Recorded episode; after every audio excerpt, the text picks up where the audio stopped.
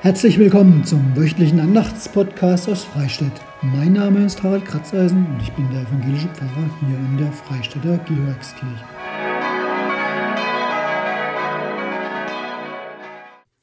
Seid herzlich willkommen zum Podcast aus Freistadt. Woran merkt man, dass schon wieder eine ganze Woche vorüber ist? Wenn Samstagabend ist und du merkst, Mist, dein Podcast, den hast du noch nicht einmal aufgenommen. Dann war einfach so viel los, dass die eigentlich schönen Dinge, die ich mir vornehme, dann ganz hinten angestanden sind. Aber nun zum ersten Advent, da habe ich mir so fest vorgenommen, dass erst Samstag Mittag ist und ich beginnen kann. Erster Advent, es beginnt ein neues Jahr. Okay, für uns ein neues Kirchenjahr. Das beginnt eben schon etwas früher wie das kalendarische, mit dem ersten Advent, mit der Vorbereitung auf Weihnachten, darauf, dass was ganz Besonderes angesagt ist und etwas Neues, Königliches zu erwarten ist. Und das sagt uns auch der Wochenspruch für die Woche des ersten Advent. Siehe, dein König kommt zu dir, ein Gerechter und ein Helfer.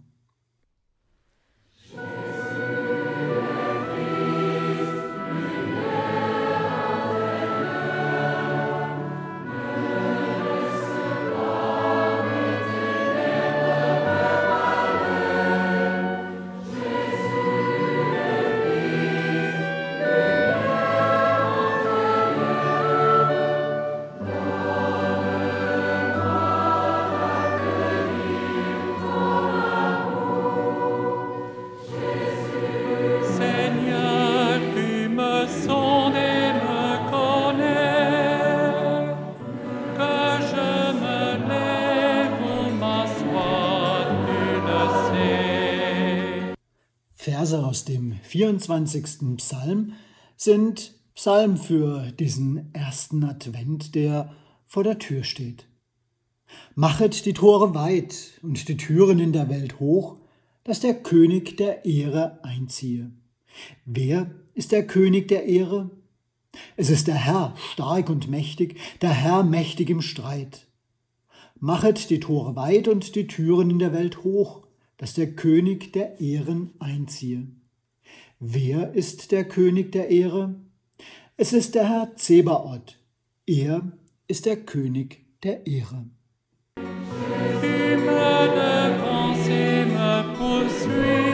Kleine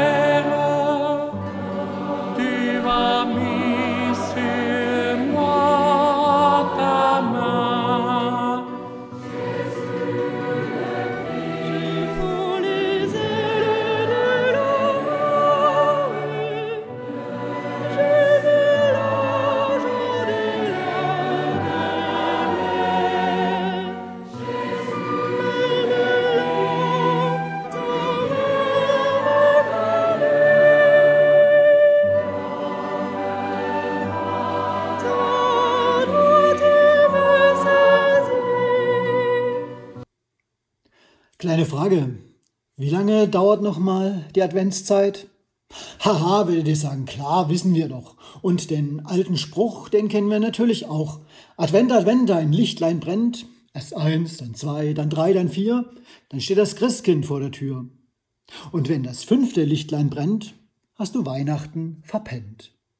Soweit unsere Zeit. Aber ich sage euch was. Die allererste Adventszeit, die hat so knapp hm, 600 Jahre und nicht nur vier Sonntage gedauert. Ja, richtig, ungefähr 600 Jahre. Wie ich drauf komme? Nun ja, wir erfahren es, wenn wir die Bibel aufschlagen und dort von den Hoffnungen und Erwartungen der Propheten lesen. Die beiden Propheten Jesaja und Micha, die sind die ersten, die noch mehr so ein wenig unbestimmt von einem Menschen erzählen, der da kommen soll und der für Gerechtigkeit sorgen wird. Für Gerechtigkeit in Gottes Volk, für umfassende Gerechtigkeit darüber hinaus. Er sei, sagen sie, ein Spross aus dem Hause und Geschlecht des Königs David. Er stamme aus seiner Nachkommenschaft, aus der Nachkommenschaft von David und Salomo, von den beiden großen Königen, von denen so tolle Erinnerungen erzählt werden. Und die Menschen haben dann die Worte dieser Propheten nicht mehr vergessen. Sie haben sie weitergetragen. Andere Propheten haben sie aufgenommen und weitergeschrieben. Und seither, da wartete das Volk Israel darauf, dass sich genau diese Ankündigung erfüllen sollte. Und sie warteten recht lange, nicht einfach nur vier Wochen. Ja, und dann war da eines Tages Zacharias. Er war Priester im Tempel in Jerusalem und er wartete, zusammen mit seiner Frau Elisabeth übrigens. Viele Jahre hatten die beiden vergeblich auf Nachwuchs gewartet. Alt waren sie inzwischen geworden und irgendwie hatten sie diese private Hoffnung aufgegeben.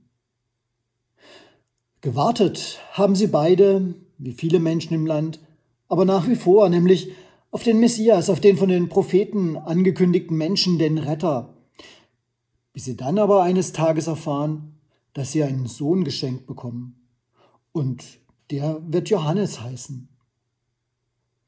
Da wird dann auf einmal die persönlich längst begrabene Hoffnung doch noch erfüllt. Zacharias, der kann es so wenig glauben, dass er die ganze Zeit der Schwangerschaft seiner Frau schlicht und ergreifend verstummt. Er bringt kein Wort mehr heraus als Zeichen dafür. Ja, und dieser Johannes, der dann geboren wird, ist es dann Johannes der Täufer. Und die beiden, Zacharias und Elisabeth, ist klar, die können ihr Glück kaum fassen.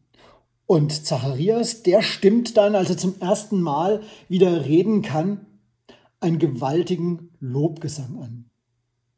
Und das lesen wir dann im Lukasevangelium in Kapitel 1.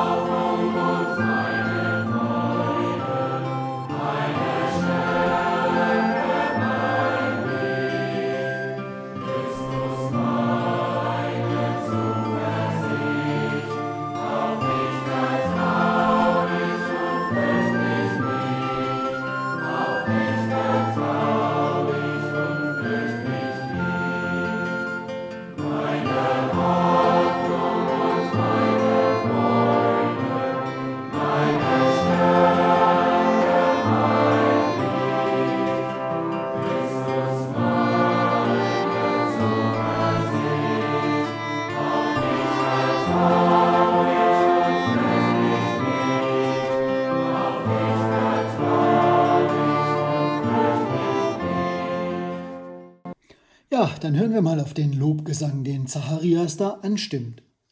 Gelobt sei der Herr, der Gott Israels, denn er hat besucht und erlöst sein Volk und hat uns aufgerichtet ein Horn des Heils im Hause seines Dieners David, wie er vor Zeiten geredet hat, durch den Mund seiner Propheten, dass er uns errettete von unseren Feinden und aus der Hand aller, die uns hassen.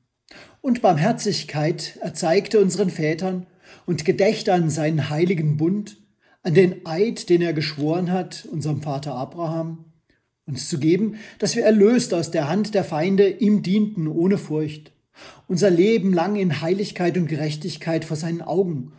Und du, Kind, wirst Prophet des Höchsten heißen, denn du wirst dem Herrn vorangehen, dass du seinen Weg bereitest und Erkenntnis des Heils gebest seinem Volk in der Vergebung ihrer Sünden durch die herzliche Barmherzigkeit unseres Gottes, durch die uns besuchen wird das aufgehende Licht aus der Höhe, auf das es erscheine denen, die sitzen in Finsternis und Schatten des Todes, und richte unsere Füße auf den Weg des Friedens.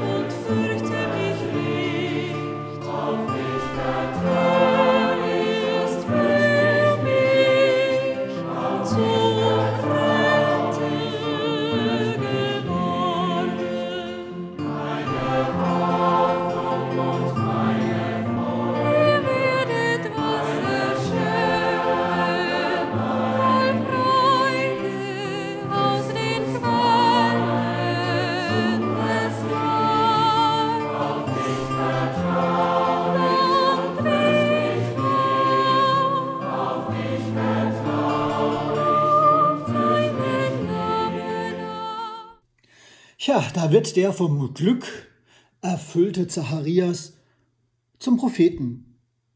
Er ahnt mehr, als er es wissen kann, dass mit seinem Sohn Johannes nicht nur private persönliche Hoffnungen in Erfüllung gehen. Er ahnt, etwas ganz, ganz Neues beginnt. Und irgendwie hört man aus seinen Worten, dass er spürt, dass dieses Neue die Erfüllung der alten Verheißungen ist. Er stellt sich in die Reihe der Propheten. Gott besucht und erlöst sein Volk, kündigt er an. Ein Volk, das leidet zu seiner Zeit, unter mancherlei Dingen. Sie leiden unter dem Ausgeliefertsein an den römischen Kaiser und auch die eigenen Könige, die zwar irgendwie abhängig von Rom sind, aber beinahe noch ungerechter und härter regieren als der ferne Kaiser in Rom. Sie leiden unter einer zerrissenen Frömmigkeit, die ganz unterschiedliche Ausprägungen hat und ganz unterschiedliches von den Menschen fordert. Und sie leiden unter so mancher Ungerechtigkeit. Und das alles soll nun ein Ende haben. Ihre Füße sollen neu ausgerichtet werden auf einen neuen Weg, auf den Weg des Friedens. Ja, und dann, dann ist Jesus da. Und dann, ja, dann wird alles anders. Denn Jesus lebt im Bewusstsein, Gottes Sohn zu sein.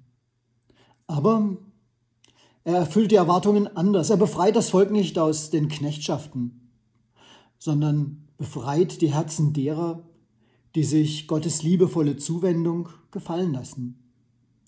Jesus löst keinen Sturm aus unter Römern und Juden. Er ruft nicht zu den Waffen. Er spricht meist leise Worte. Er bittet um Umkehr.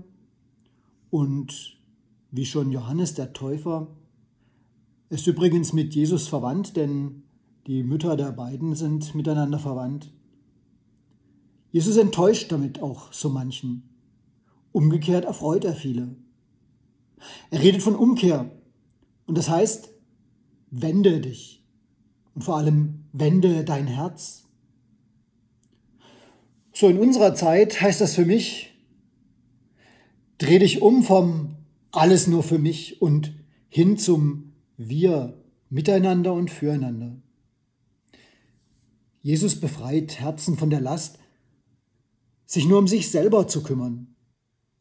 Das hat er damals angeboten und das gilt uns heute auch. Und damit weist er uns einen Weg zum Glück, zum persönlichen, aber vor allem zum Miteinander, durch die Achtsamkeit aufeinander und die Liebe zueinander. Wir wünschen uns vieles in dieser Zeit. Ich wünsche uns einfach mal nur eines. Vielleicht helfen uns die Tage in der Adventszeit, uns genau dieses eine zu Herzen zu nehmen, das Miteinander und Füreinander. Dann, und das denke ich mir und hoffe ich ganz fest, können unsere Herzen auch wirklich leichter werden, unsere Füße auf einen neuen Weg stellen. Amen.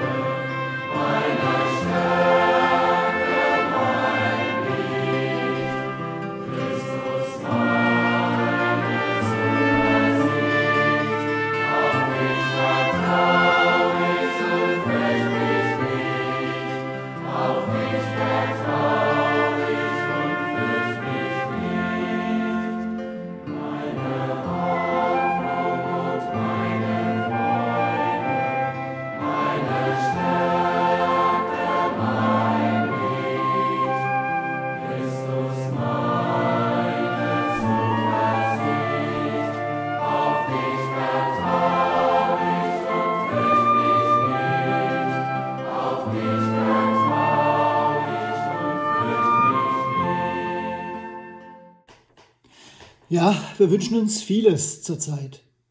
Bringt's einfach im Gebet vor Gott. Wir können es auch ganz konkret machen. Ich versuche es einfach mal zusammenfassender. Du Gott, komm zu uns. Komm zu uns immer wieder neu. Wir brauchen dich in dieser Welt, die wir manchmal gar nicht verstehen. Aber sind wir Menschen Wir verstehen uns manchmal überhaupt nicht. Darum bitte ich dich, komm in unsere Herzen, dass wir eine Chance haben, dich zu erkennen und zu lernen, dir nachzufolgen. Komm zu allen, die deine Hilfe brauchen. Öffne uns die Augen und die Hände, anderen zu helfen.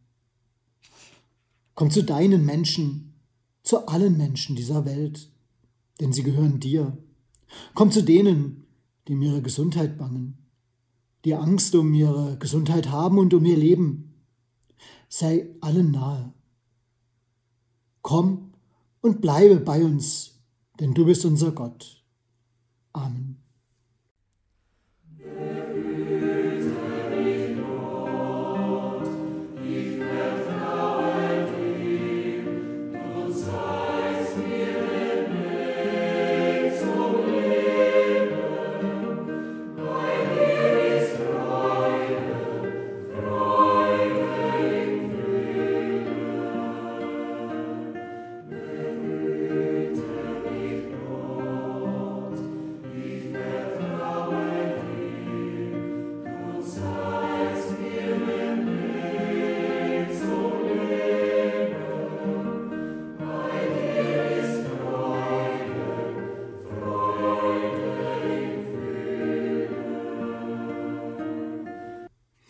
Für heute verabschiede ich mich von euch.